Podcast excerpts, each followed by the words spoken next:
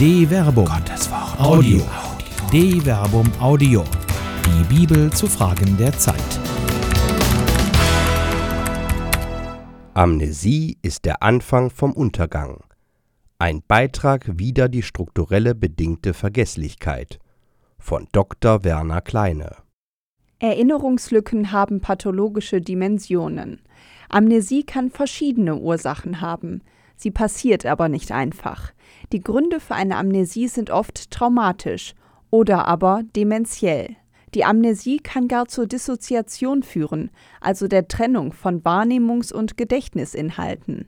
Sich auf Erinnerungslücken zu berufen, ist also keine Kleinigkeit. Im Gegenteil, Erinnerungslücken können Hinweise auf grundlegende pathologische Störungen sein, die abgeklärt werden sollten.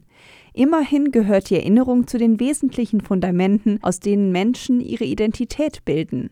Bei aller Befähigung zum Wandel und zur Veränderung, das einmal Geschehene und Gesagte bleibt. Es determiniert die Geschichte eines Menschen und deren Fortgang. Irrwichtigkeiten Irrlichternd suchen auch die selbsternannten Verfechter des Abendlandes nach immer neuen Möglichkeiten, sich selbst in Szene zu setzen. Ist das eine Thema durch, muss ein neues her, mit dem man die niedrigsten Emotionen schüren kann, derer der Mensch fähig ist. Hauptsache, man bleibt im Gespräch. Geht der Schuss einmal nach hinten los, wird relativiert, was das Zeug hält. Nicht selten ist man sich dabei für keine Peinlichkeit zu schade. Jüngstes Beispiel sind die Ausfälle Alexander Gaulands, der in einem Interview für die Frankfurter Allgemeinen am Sonntag, FAS, das am 29. Mai 2016 veröffentlicht wurde, mit Blick auf den deutschen Nationalspieler und Fußballweltmeister Jerome Boateng feststellt: Die Leute finden ihn als Fußballspieler gut, aber sie wollen einen Boateng nicht als Nachbarn haben. Die Reaktionen auf diesen Tiefpunkt kommunikativer Kultur im Land der ehemaligen Dichter und Denker waren deutlich. Selbst Frauke Petri, Parteichefin der AfD, entschuldigte sich via Bild-Zeitung für die Äußerung ihres Stellvertreters und macht nonchalant Erinnerungslücken geltend. Herr Gauland kann sich nicht erinnern, ob er diese Äußerung getätigt hat. Ich entschuldige mich unabhängig davon bei Herrn Boateng für den Eindruck, der entstanden ist. Irrlichternd wird hier versucht, Schadensbegrenzung zu betreiben. Während Frau Petri ihrem Vize amnetische Störungen bescheinigt, versucht dieser, ahnend, dass ein alter Mann mit Amnesie wohl kaum noch ernstzunehmend ist, die altbekannte Strategie der Unterstellung und Verleumdung zu aktivieren. Er habe nie Herrn Boateng beleidigt. Er habe doch nur beschrieben, was die Leute denken würden. Gauland sieht sich also weniger als Amnetiker, sondern als Analytiker, der den Leuten nach dem Mund redet. In der Tagesschau vom 29. Mai 2016 fasste er das so zusammen. Ich habe nur deutlich gemacht, und dabei mag der Name Boateng gefallen sein, möglicherweise von den FAZ-Kollegen, denn ich kenne mich im Fußball gar nicht aus, dass viele einen Fremden in der Nachbarschaft nicht für ideal halten. Eine solch unbewiesene Behauptung ist nicht nur billig, letztlich zieht sich auch Alexander Gauland hier auf Erinnerungslücken zurück, denn er weiß offenkundig nicht mehr, was die FAZ-Redakteure offenkundig belegen können, nämlich wer wann was gesagt hat. Erinnerung und Identität. Erinnerung, lateinisch Memoria, ist aber eine wesentliche Kategorie für die Vergewisserung von Identität. Für Johann Baptist Metz gehört Erinnerung zu den drei zentralen Kategorien der politischen Theologie. Ihr folgen die Erzählung und die Solidarität. Die Erinnerung gehört dabei nach J. P. Metz zu den schwachen Kategorien. Was erinnert werden muss, bleibt allemal vom Vergessen bedroht, bleibt der Gefahr des Versiegens, des Verbrauchtwerdens der Ressourcen des geschichtlichen Eingedenkens ausgesetzt bleibt der Furie des Vergessens ausgeliefert, kann schließlich im Vergessen des Vergessens zum Verschwinden gebracht werden, so dass auch nichts mehr vermisst wird. Gerade weil Erinnerung ein absoluter Identitätsmarker ist, muss sie deshalb vor dem Vergessen geschützt werden. Erinnerung kann dabei nur erzählend bewahrt werden. Erinnerung ereignet sich also im praktischen Vollzug. Anamnesis schützt vor Amnesie. Die erzählte Erinnerung ist gerade auch für das Christentum identitätsstiftend. Das Christentum ereignet sich gerade in der Erinnerung an das Leiden, Sterben und die Auferstehung Jesu Christi. Das griechische Äquivalent zum deutschen Wort Erinnerung ist dabei die Anamnesis. Die Vorsilbe an deutet dabei an, dass Anamnesis der Amnesis entgegengesetzt ist.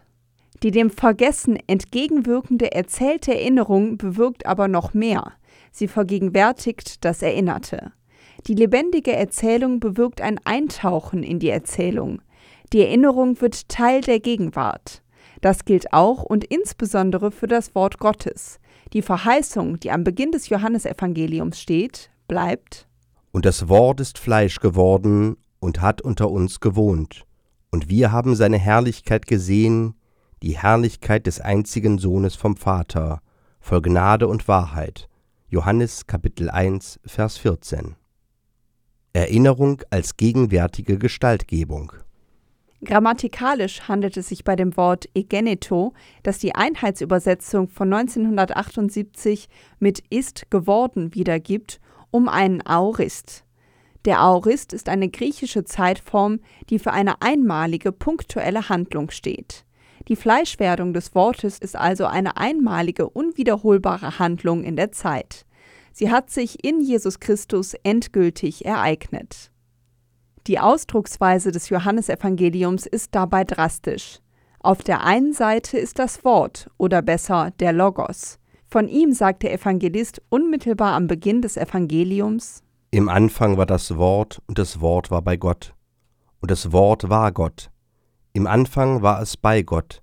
Alles ist durch das Wort geworden, und ohne das Wort wurde nichts, was geworden ist.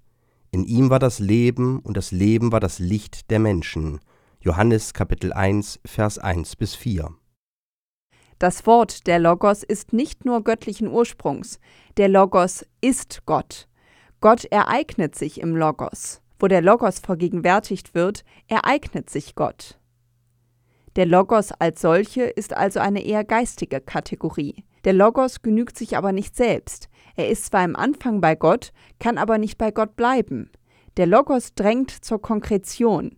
Er ist kreativ. Durch ihn wird alles. Im Logos ereignet sich alles. Der Logos ist das Leben selbst.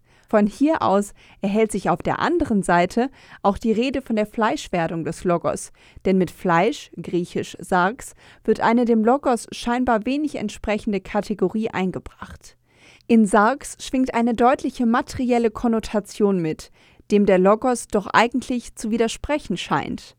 Es ist aber gerade die fleischliche Gestalt, die das göttliche Wort annimmt. Die Theologen sprechen hier auch von der sarkischen Existenz, durch die es überhaupt erst möglich wird, dass das Wort unter den Menschen wohnen kann, wie es in Johannes Kapitel 1 Vers 14 ausgeführt wird.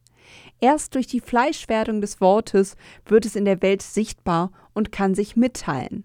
Gottes Wort ereignet sich eben durch Menschen nach Menschenart in der Welt. Sonst wäre es für Menschen nicht wahrnehmbar.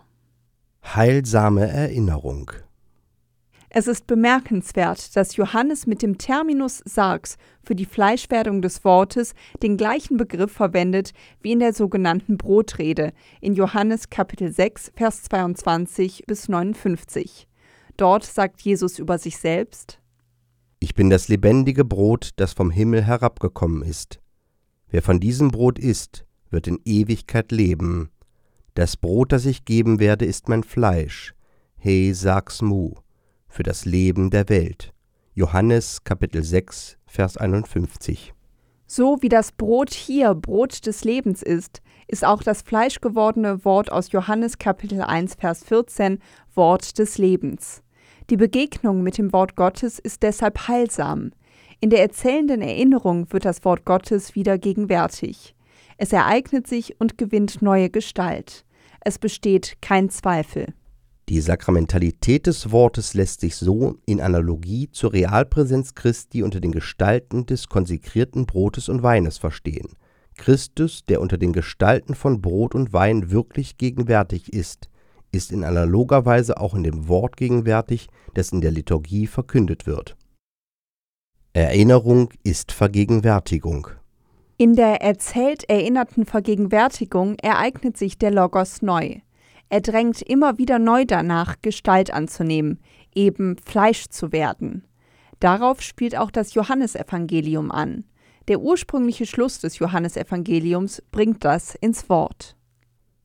Noch viele andere Zeichen, die in diesem Buch nicht aufgeschrieben sind, hat Jesus vor den Augen seiner Jünger getan. Diese aber sind aufgeschrieben, damit ihr glaubt, dass Jesus der Messias ist, der Sohn Gottes, und damit ihr durch den Glauben das Leben habt in seinem Namen. Johannes Kapitel 20, Vers 30 bis 31. In den Zeichen und Worten Jesu ereignete sich die Fleischwerdung des göttlichen Wortes vor den Augen seiner Jünger.